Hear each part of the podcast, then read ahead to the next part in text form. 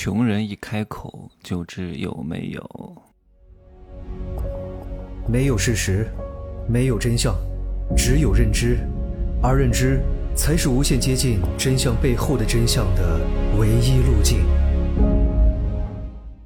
哈喽，大家好，我是蒸汽学长。我每天能遇到各种各样的人啊，收集到各种各样的素材，所以呢，我就像练了吸功大法一样，然后功力进步神速。我发现哈，凡是那些。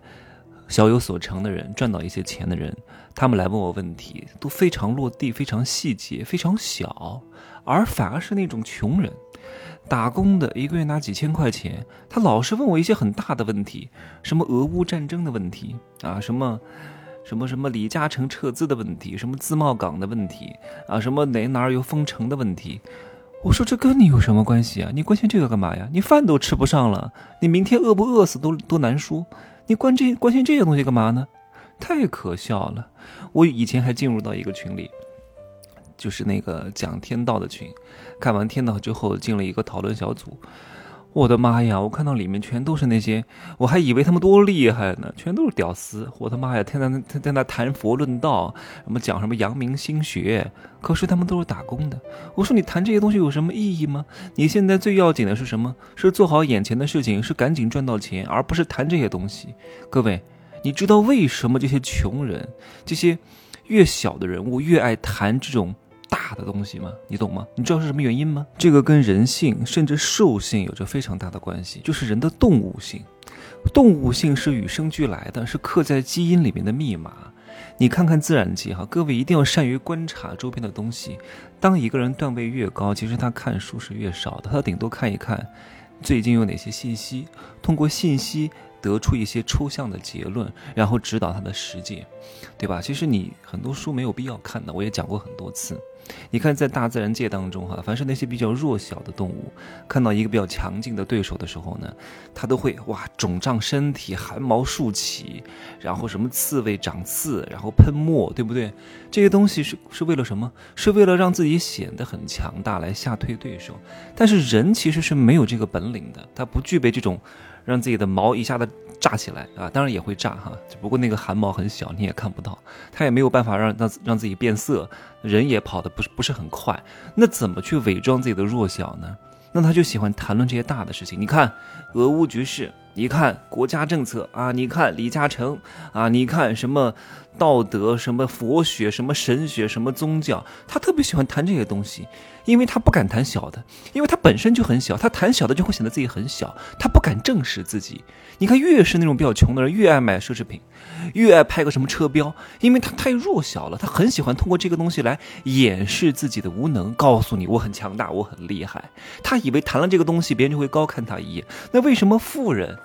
愿意谈这些小的东西呢，因为他很清楚啊。你看，在生物界当中，那些比较大型的动物都是泰然若之，都是如如不动，都是不卑不亢，也不会大声嚷嚷，因为他很清楚我很强大啊，我不需要刻意去彰显的。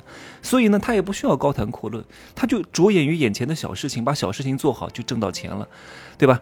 呃，这个事情怎么解决啊？这个眼前的事情怎么去怎么去办？这个资源怎么协调，对吧？他不怕谈这些小的东西，因为他不怕你看不起他。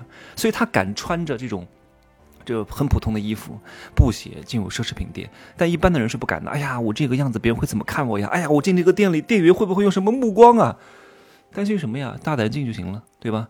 而且你要清楚，恰恰是很多这种店员利用了穷人这种怕被别人看不起的心态，故意嘲讽你，让你刺激你多买一点，这都是一种销售策略。大胆进啊！我就是能买得起，我不买又怎么样？我就看一看，我就逛一逛。我说你不要来找我，我我就看一看，我不买。大胆讲啊！然后我有时候去买东西，我说有打折的吗？他说没有，我说有五折的吗？没有，那我算了，不买了。那为什么不还？你为什么不好意思讲？这家店本来就经常打折，你为什么不好意思讲？你为了这个面子吗？哎呀，我就也得冒大款啊！我不能买打折的，买打折的怎么样了？一家餐厅，对吧？能有团购券就有团购券，有什么不好意思的？对吧？如果你跟别人去吃饭，你因为用团购券别人看不起你，那这个人就不要交，说明这个人，他说明这个人认知维度很低，而且。死要面的，对不对？如果是我，我觉得哇，这个餐厅本来也是要去吃的，刚好有团购券，那干嘛不用呢？能省干嘛不省呢？你何必打肿脸充胖子呢？我非常能理解你的呀。所以各位不要害怕，不管你谈恋爱还是请朋友，能用团购券就有团购券，对吧？不够的菜再点几个，挺好的呀。你大胆一点，胆子大一点，自信一点，不要害怕，又有什么关系啊？就像有的朋友请我吃饭哈，非得点一个什么很贵的菜，你说我什么好吃的没吃过，我不在意这个东西贵不贵啊。贵也不见得好吃呀，对吧？我都已经跟你来吃饭了，说明我已经很看得上你了。你不需要刻意点一个很贵的菜来镇场子。我上次跟一个朋友去吃了一个什么泰国餐厅，然后人均消费就一百多块钱，他非得点一个两百多块钱的梭子蟹，什么辣炒梭子蟹，什么咖喱帝王蟹，然后其实这个菜也不好吃，就是一个很大的蟹壳盖在上面，然后搞点咖喱酱往上往上一撒，显得很气派。我说没必要，这个东西谁吃啊？对吧？这蟹说实话，在内陆地区也不是很新鲜，也没必要点这个菜，给我点个咖喱牛肉空心菜就行了，三个菜就够了，没必要的。这又不是什么商务宴请，也没有什么太多陌生人，对不对？你也不需要通过点一个菜来镇场子，显得你很有实力的。我来了就证明你已经很不错了，所以不要搞这些东西啊！我就点两个菜就可以了，能吃就行了。关键是跟谁吃啊？所以如果你想真的过得很好，真的想赚钱，真的想结交高人，我希望你能够做到一个字叫真。真的前提是自我认知。我认识很多长辈，到中年的时候啊，过得很惨，信用卡欠了一大堆，也没有什么赚钱的门路，然后退休金就一千多块钱，然后日子过得非常紧巴巴的，然后还为了维系各种人际关系，他活在这种面子里，谁谁谁家，什么什么什么小孩十周年啊，然后给别人送一千块钱，别人结婚就包四百块钱，我说你日子都过不下去了，这些东西该断就断。你何必委屈自己成全别人呢？你日子都过不下去了，你还搞这些东西干嘛呢？还有，我跟各位讲一点哈，如果你现在年纪很小，二十四五岁，钱对你来说非常关键啊。如果这个时候有很多同学结婚，朋友要要你随份子的钱的，我希望你能不去就不要去，没有必要，你懂吗？人际关系也不是通过这个来维系的，而且你要清楚，你二十三四岁时候的一千块钱和三十五岁时候的一千块钱对你的重要程度完全不一样。完全不一样。你现在没有太多钱，可能一个月只能拿三四千块钱、四五千块钱，但是你每个月这种红包炸弹要损失掉你一半的钱，真没有必要。就算他以后回给你，也是得不偿失的。哪怕他加点钱回给你，也是得不偿失的。你要清楚，你这一生是为谁而活是非常关键的。该断则断，对吧？为了面子就没有里子，活好里子永远都有面子。这是我一直信守的。这个箴言，希望追随我节目的这些宝宝呢，不要关心这些大的问题。不是说不好，是你现在没有资格，也没有能力。你把各种小事关心好了之后，自然你到有一天有能力去关心和解决这些大事情。现在的你还不具备这个资格啊！各位关心的这些所谓的大事情，其实我都是比较了解的，因为我十多年前就开始研究整个世界的这个运行法则啊。